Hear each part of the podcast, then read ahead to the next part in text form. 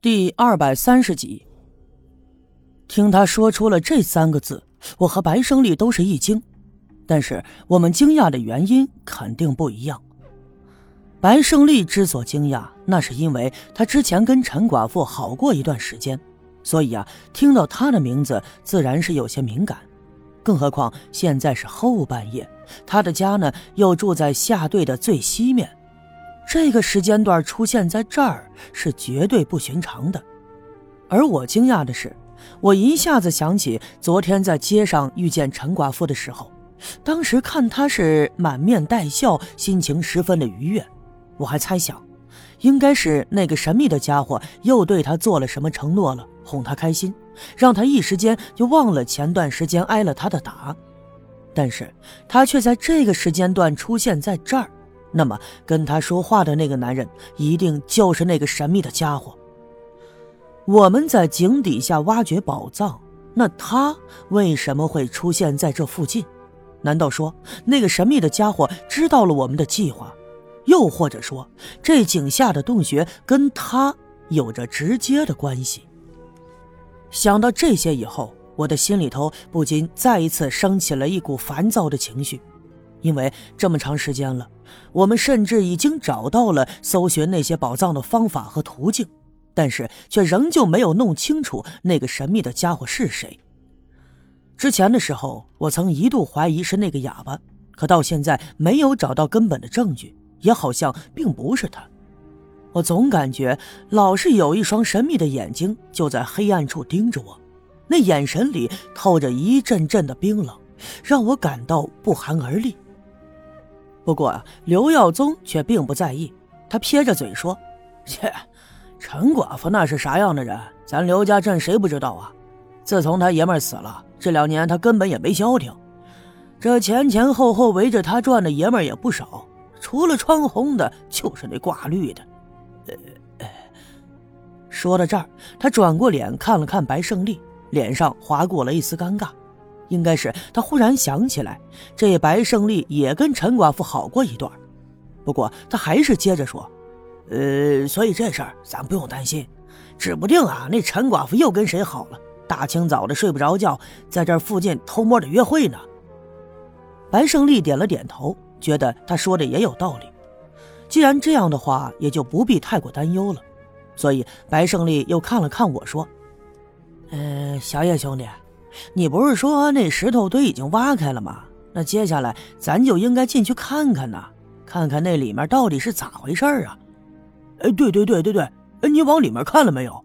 你看没看到有财宝什么的？刘耀宗也紧跟着问。我冲他们摇了摇头。我们又商量了好一阵决定明天晚上再去。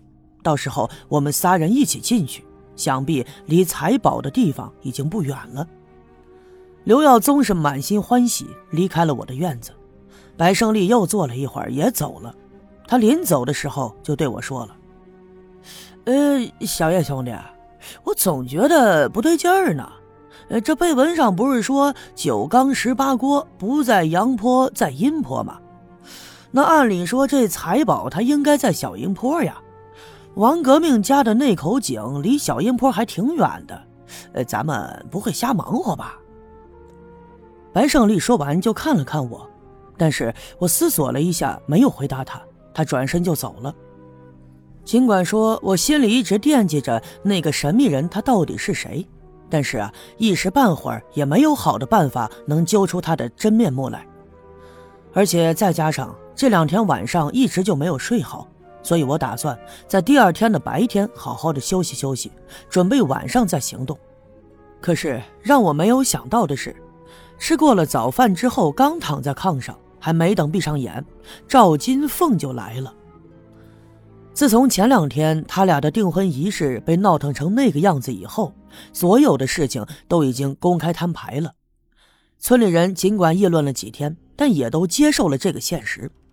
不管怎么样，大多数人对我的印象还算是不错，至少呢，在之前的时候也一直说我和金凤才是天造地设的金童玉女。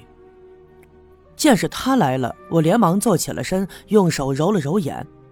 金凤上下打量了我两眼，就皱着眉问我：“怎么看你迷迷糊糊的，一点精神都没有？这两天睡得不好吗？我点了点头。金凤撇了撇嘴，切，是不是后悔了？这心里头还惦记着人家李老师啊？听他又说起了这句话，我心里一惊，就慌忙解释：“不是，不是，你看，哎呀，你说到哪儿去了？你看我慌里慌张的样子。”金凤扑哧的一声笑了。看把你吓成那个样子，我是逗你玩的。不过啊，说句心里话，你倒是让我没想到，那天你连校长的面子都不顾了，就敢挡在我的面前跟金枝说出了那么一番话。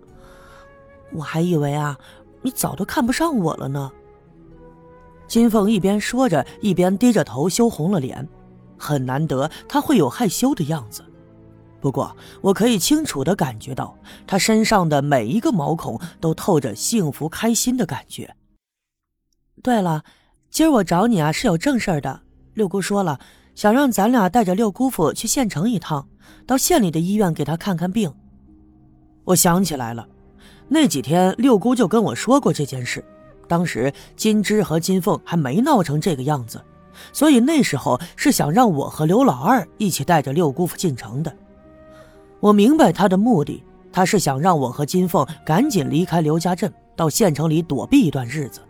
相信他已经看出来很多我们想不到的事，或者他心目中的灾祸已经是近在眼前了。